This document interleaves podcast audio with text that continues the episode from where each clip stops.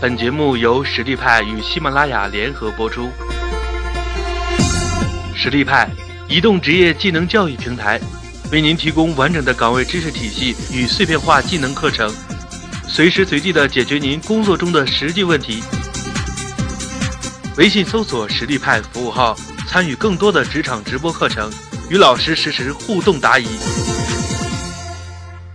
嗯，好，大家好，我是高俊伟。那关于这个周计划呢？在今天课程最开始的时候，我想问一下大家，就是关于周计划，大家最头疼的是什么呢？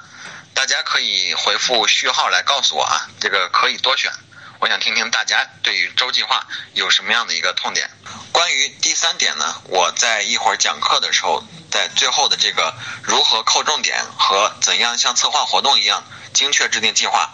在这边会给大家去详细的去分享。呃，关于里边的这个第一、第二以及第四，实际上这些实际上讲的是一个意思。我之前听一些朋友抱怨过，实际上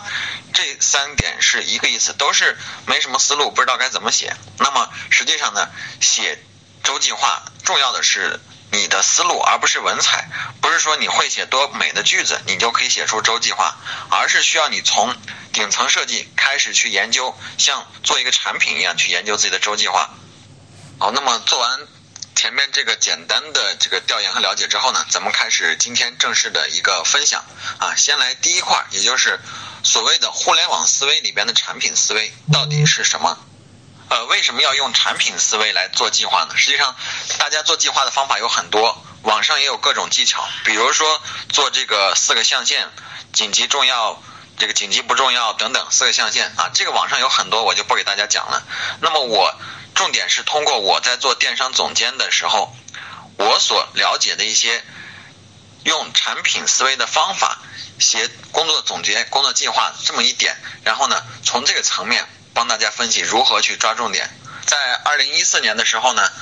我曾经是在天津这边一家食品企业做网络营销，呃，我发现我们部门呢，每次我都要求大家发周计划，但是每次我收到的周计划呢。总是产品组，大概有五个人，他们这五个人写的最好的，但是我仔细一看呢，实际上文采也一般，不是说什么优美的词句了，能投稿的那种的，但是呢很抓重点，而且基本写出的都能完成。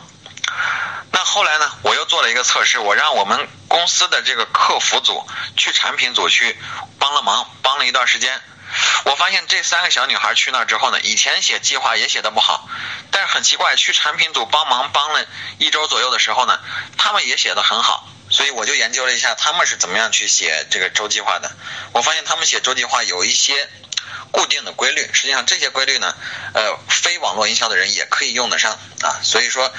咱们今天呢就来讨论如何用产品思维来做。而，对于产品呢，实际上有很多人讲过，包括雷军。包括周鸿祎，包括这个微信的老大张小龙，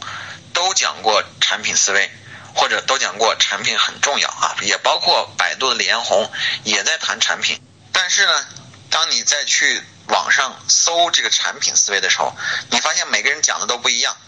每个人好像是都有自己的一些经验。比如说，大家看下边这张截图。啊，有的人说这个设计师的关于产品思维的，有的呢是说这个关于家居的产品思维。实际上每个人有不同的解释，包括雷军他跟微信的老大张小龙也有不同的解释。所以说产品思维它不是一个你在百度百科能查到的一个固定化的东西，不像你人力资源啦或者财务啦有它固定的一个套路或者固定的一些说法。产品思维是做产品的人各自有各自的解释，各自有各自的理解。我在这些年做产品的时候，我对产品思维的理解，实际上就是一个关于产品的推进。产品思维呢，也就是从无到有，把一个产品去开发出来，最后推向市场。而且呢，包括前期筹划，包括推进，也包括后期执行，总共是包括以下的几步，大家可以看一下。如果想做出一款互联网产品，第一步是整体规划，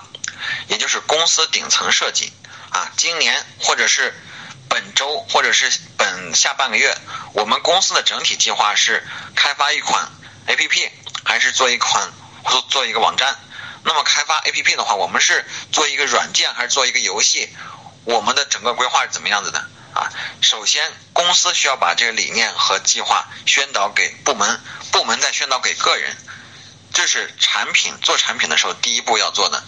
第二个呢是前期分析，我需要去研究市场上有没有人在做这款产品，他们做的是什么样子的，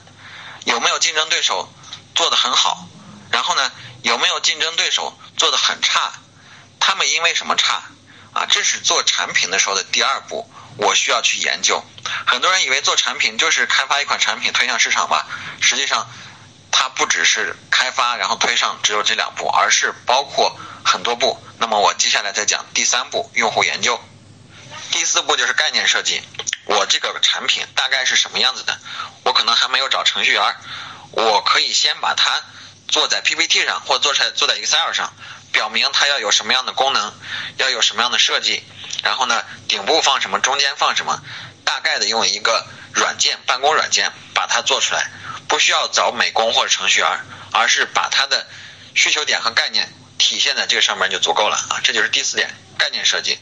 那开发一款产品第五步就是需求确定，这个需求就不是说对用户的了，而是说我内部啊，我需要几个程序员，需要几个美工在我这个团队，然后程我需要我的程序员开发出什么来，然后呢？我需要我的美工做几个页面，做几张图，或者是做几款不同的这个 UI 设计的策划，这些需求呢都需要提出来。这是第五步，第六步是项目预算啊，这个大家就比较清楚了，就是我这个需求确定出来，我需要多少费用，前期多少钱，中期多少钱，后期多少钱，这个都需要精确的写出来。然后呢？把它以这个文字的形式汇报给上级，或者有小公司小一点的话，直接给老板啊。这一点呢比较简单，不多说了。第七步就是推进计划，我需要把我每个时间点做什么工作，把这些工作呢完成到什么进度，完成到什么地步，我都需要做出来，用一张甘特图，也就是咱们一会儿在第四点会讲到甘特图，用它来体现出来。我接下来准备一步一步怎么样完成总的目标。都通过这个甘特图来实现出来，这也就是这里边的第七步推进计划啊。有的人写推进计划特别就是喜欢写一个这个我们将在一号到二号做什么，三号到四号做什么，但这个工作具体要做到什么地步，然后这个工作又分为什么样细小的工作，你如果没有把这个体现出来的话，你就不可能把这个工作能够在规定的时间完完整整的把它做出来，因为很多大的工作。它是会有很多细节的打扰你的因素的，你如果不把它拆分成小的工作的话，实际上你的推进基本上跟没有推进是一样子的。呃，这里边第八步呢就是实施开发啊，这个产品我把钱也申到了，然后我计划也做出来了，然后拿着钱带着计划带着团队的成员我去开发啊，这是第八步。第九步产品上线，那就是产品做出来之后我要去把它。为了一炮打响，我需要策划部的人员去把它在市面上去那个内测，也包括去测试投放。然后呢，摸到底细之后，开始去发新闻源、发软文去炒啊，这产品上线。最后呢，产品上线之后，我需要产品运营，需要日常有人维护，然后有客服、有程序员等等啊，这样的整个一个产品从无到有的它就出现了。